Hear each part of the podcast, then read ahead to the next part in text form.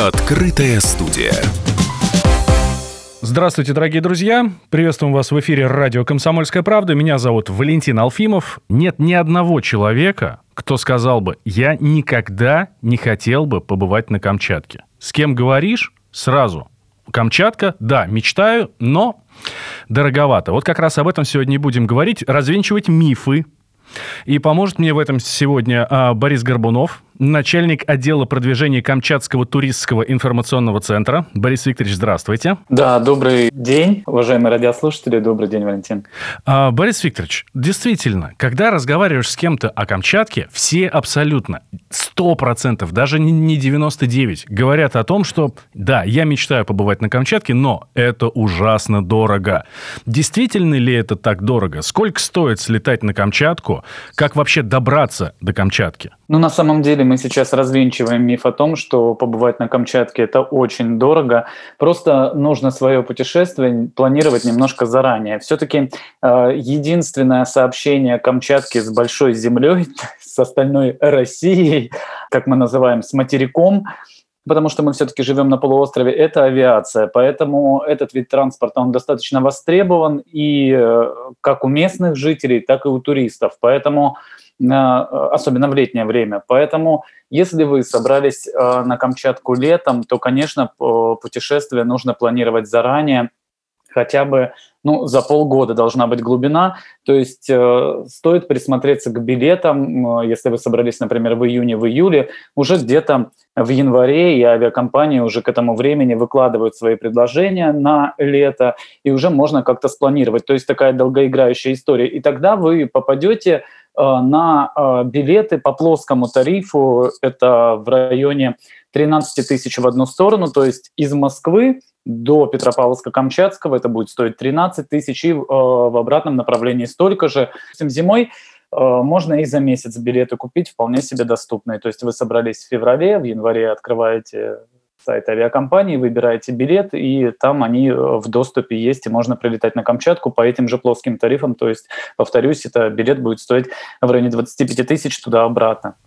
А когда лучше ехать на Камчатку? Видите, вы начали говорить о том, что если вы планируете летом, июнь-июль, а потом еще сказали, что ну вот зимой тоже можно. А когда лучше? Вот самое лучшее время для того, чтобы я, как турист, посетил Камчатку и насладился, собственно, ее прелестями? Вообще, безусловно, комфортнее, наверное, Э, побывать на Камчатке летом.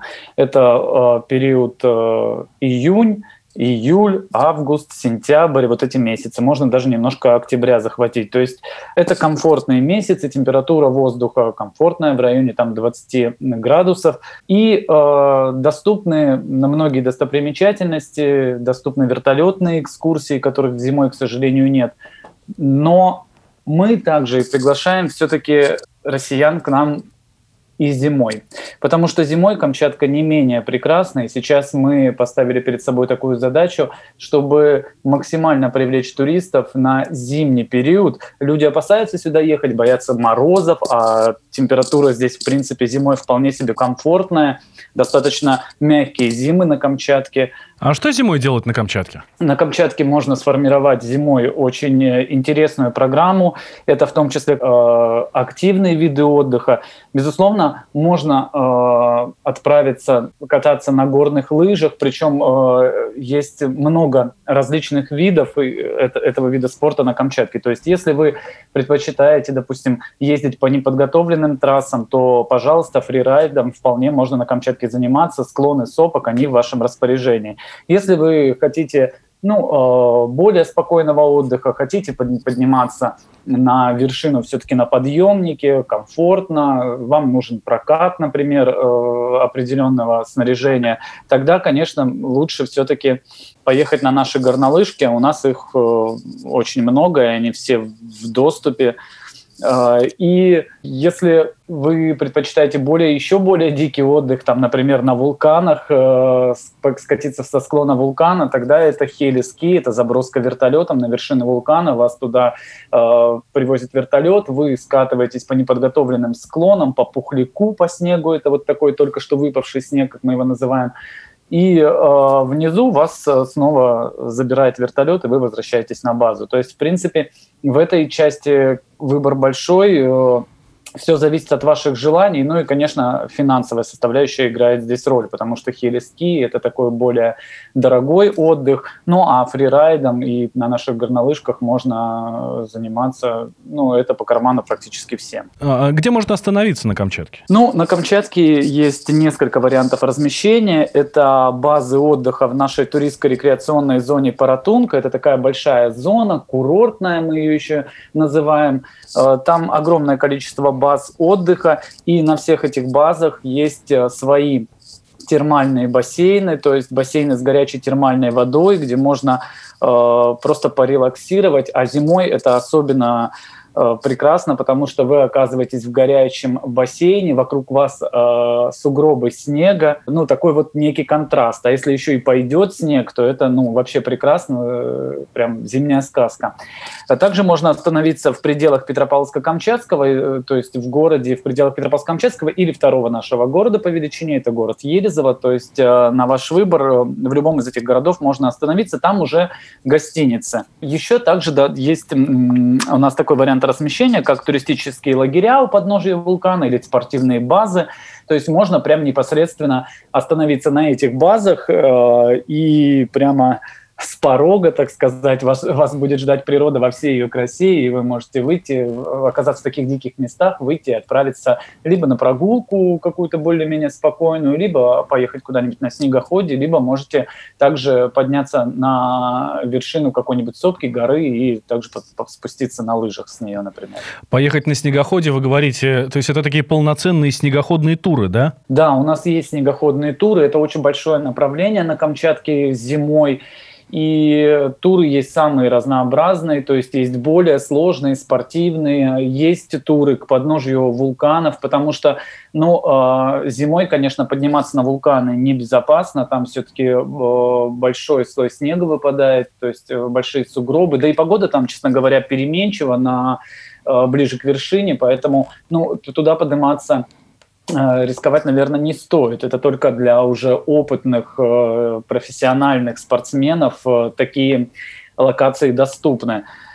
Также можно отправиться на побережье Тихого океана, несмотря на то, что кажется зима, да, и что там делать, но туда э, можно приехать, там огромный пляж, который простирается на несколько километров, он не, не замерзает, то есть все те же локации, которые летом доступны, и все те красоты, они, в принципе, доступны зимой, и даже, может быть, немножко интереснее вот этот контраст снега, стихий, волн, ну, все это очень красиво, и приглашаем как бы отправиться туристов и в эти туры и побывать вот на побережье, например, Тихого океана. Есть еще много-много разнообразных экскурсий, можно об этом бесконечно говорить, это уже все зависит от того, э, что интересно человеку, который выбрал для отдыха Камчатку зимой, который приехал сюда отдыхать. А здесь уже можно обратиться к туроператорам, к нашим, которые сориентируют. Вы просто расскажете о своих желаниях, э, и они, они вам подскажут, какой лучше тур выбрать, ну, в том числе и снегоходный. А, хорошо. Многие м, уделяют огромное а, внимание, ну, в отдыхе это, конечно, наверное, выходит на, э, на первый план, еда, кухня.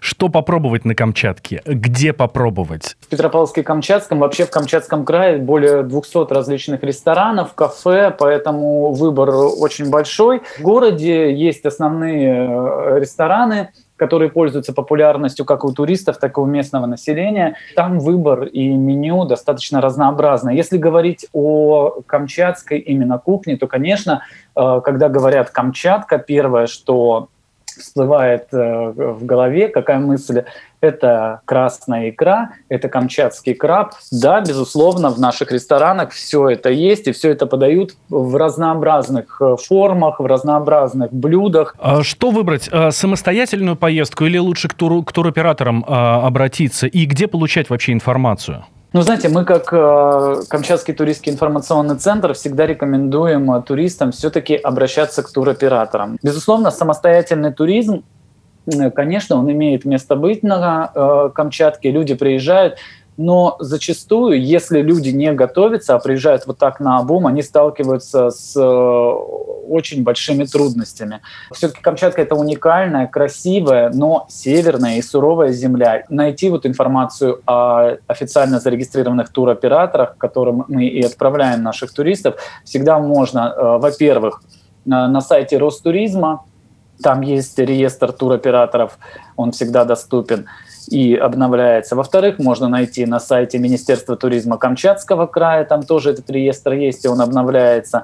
Ну и в-третьих, на Камчатском туристическом э, портале визиткамчатка.ру, там тоже эта информация обновляется, она там есть, все официальные э, туроператоры там перечислены, более того, там есть контакты каждого из них, и прям там можно э, уже и наметить для себя, кому бы вы хотели обратиться, почитать э, информацию о них, посмотреть их сайты и э, уже обращаться непосредственно к туроператорам. Борис, спасибо большое. Э, думаю, что после такой рекламы поток э, туристов на Камчатку только вырастет. С нами был Борис Горбунов, начальник отдела продвижения Камчатского туристского информационного центра. Открытая студия.